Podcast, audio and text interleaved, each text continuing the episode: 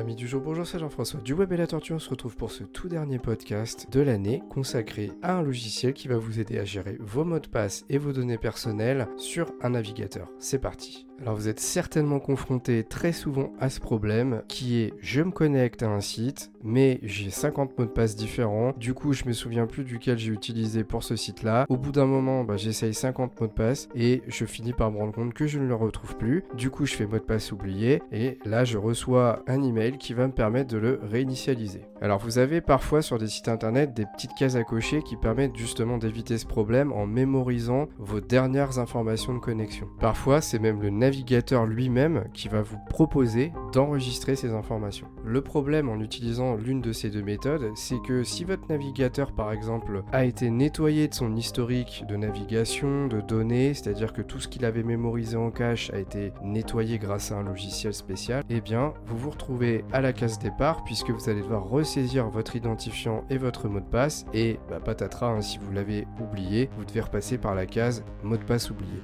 C'est là où le logiciel dont je veux vous parler dans ce dernier podcast de l'année intervient. Le logiciel s'appelle Dashlane. C'est une application que vous allez installer sur un PC qui va vous permettre de stocker vos données personnelles de manière globale. Alors pourquoi je parle de données personnelles et pas simplement d'identifiant mot de passe? Eh C'est parce que l'application vous permet de stocker toute une panoplie d'informations qui passent par un identifiant et un mot de passe bien entendu, mais également par votre prénom, votre nom, vos coordonnées bancaires, euh, votre adresse et j'en passe. Et tout ça, ça va vous permettre d'éviter à aller les ressaisir dans un premier temps sur l'application à laquelle vous allez essayer de vous connecter, mais également ça va encrypter toutes ces données pour qu'on ne puisse pas les récupérer euh, très facilement et surtout qu'un pirate n'arrive pas à les récupérer. Alors vous allez peut-être vous dire mais à quoi ça va me servir de stocker mon prénom, mon nom, mon adresse sur ce logiciel? Ben, C'est simple, quand vous allez vous inscrire sur une nouvelle plateforme pour la première fois, très souvent on va vous demander de remplir un formulaire, prénom, nom, adresse. Par exemple si vous achetez quelque chose sur un site e-commerce, très souvent vous allez devoir indiquer vos coordonnées d'habitation vos coordonnées de facturation pour qu'on puisse vous livrer et vous envoyer la facture. Bah, grâce à Dashlane, le formulaire quand vous allez commencer à le remplir, le logiciel lui va vous proposer automatiquement la donnée que lui a collectée qui correspond au champ à saisir. Alors pour donner un exemple concret, si vous arrivez dans un formulaire et qu'on vous demande votre prénom, Dashlane va détecter que c'est le prénom qui est demandé et il va vous proposer d'injecter votre prénom qui a été stocké dans le logiciel instantanément. Alors euh, pour faire euh, simple, hein, c'est un peu technique, mais le logiciel, il va aller lire un peu le code du site sur lequel vous vous trouvez. Et grâce à ça, il va savoir que c'est le prénom, le nom, l'adresse qui est demandé.